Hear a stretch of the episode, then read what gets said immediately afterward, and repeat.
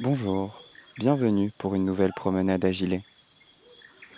Je vous invite à prendre une minute pour respirer et vous décentrer. Maria prend la pause. Elle est au milieu de son champ en compagnie de son aîné, Louis. Autour d'eux, on peut voir des boutures de manioc qui ont été fichées dans le sol. Cette plante d'origine brésilienne pousse dans des sols riches en minéraux et a besoin de beaucoup de soleil pour s'épanouir. Maria et sa famille ont ouvert ce champ en octobre dernier, c'est-à-dire qu'ils ont coupé un pan de forêt pour pouvoir y cultiver. Les résidus végétaux ont ensuite été brûlés afin d'enrichir les sols qui sont ici assez pauvres. En second plan, la lisière du champ est délimitée par l'orée de la forêt.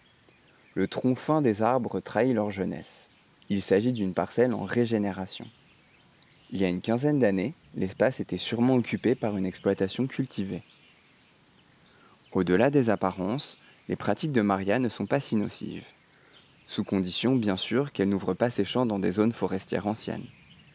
En effet, les arbres ont été coupés à mi-tronc, ce qui facilitera leur régénération pendant les années de jachère.